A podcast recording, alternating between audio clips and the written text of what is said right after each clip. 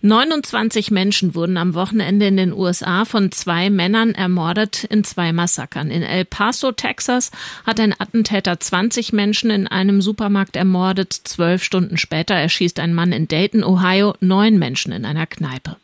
Der Attentäter von El Paso hat seine Tat in einem Text als Zitat Antwort auf die hispanische Invasion bezeichnet.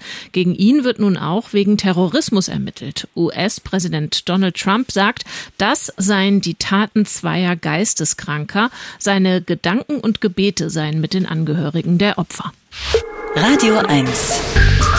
Wissen, Denken, Meinen. Heute mit Harald Welzer. Unserem Montagssoziologen. Guten Tag.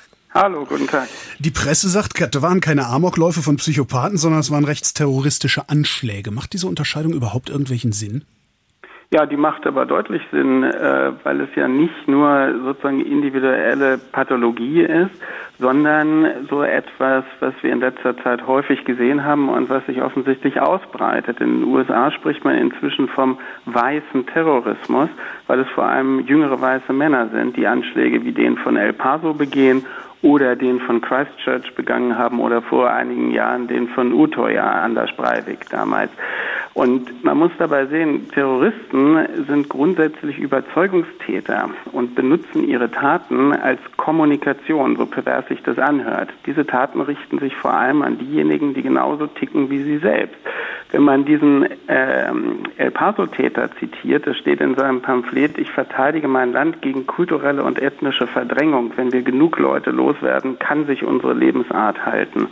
Also das sind deutliche Ansagen, die sich an ihresgleichen richten. Und jetzt haben wir noch ein Problem. Im Unterschied zum Beispiel zum islamistischen Terrorismus besteht beim weißen Terrorismus das Problem ja darin, dass die Täter glauben, sich in ihrem Land durch Teile der Politik bestätigt zu sehen und gewissermaßen im Auftrag der Mehrheit zu handeln. Und das heißt, wenn Eliten, also wie der amerikanische Präsident, sich rassistisch äußern, fühlen sich alle gewaltbereiten Rassisten fast automatisch im Recht. Dann wird das in den entsprechenden Netzwerken gegenseitig noch hochgepusht und dann möchten einige richtige Helden sein und dann schreiten sie zur terroristischen Tat. Das jetzt die USA mit äh, Donald Trump. Was bedeutet das denn jetzt für uns hier diesseits des Atlantiks?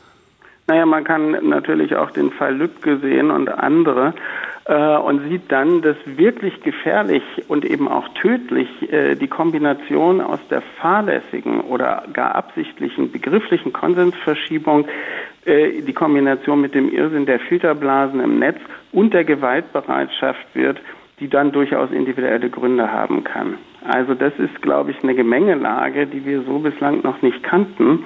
Und äh, wir sehen halt, dass diese verbale Hetze und Hassäußerungen besonders dann gefährlich werden, wenn sie halt die Eliten aus Wirtschaft oder Politik erreichen. Also man könnte jetzt ja auch Präsidenten von Fußballclubs zitieren oder äh, Mitglieder von der Regierungspartei oder von den Rechten sowieso. Abwertung von Menschen und die Instrumentalisierung von Ressentiments und Vorurteilen baut dann gewissermaßen die Bühne, auf der der weiße Terrorismus dann performt wird. Das ist wirklich ein gravierendes Problem und da sind wir, glaube ich, alle als Zivilgesellschaft gefragt, das deutlich zu artikulieren und dagegen vorzugehen. Harald Welzer, besten Dank. Sehr gerne. Wissen, Denken, Meinen. Der Kommentar auf Radio 1.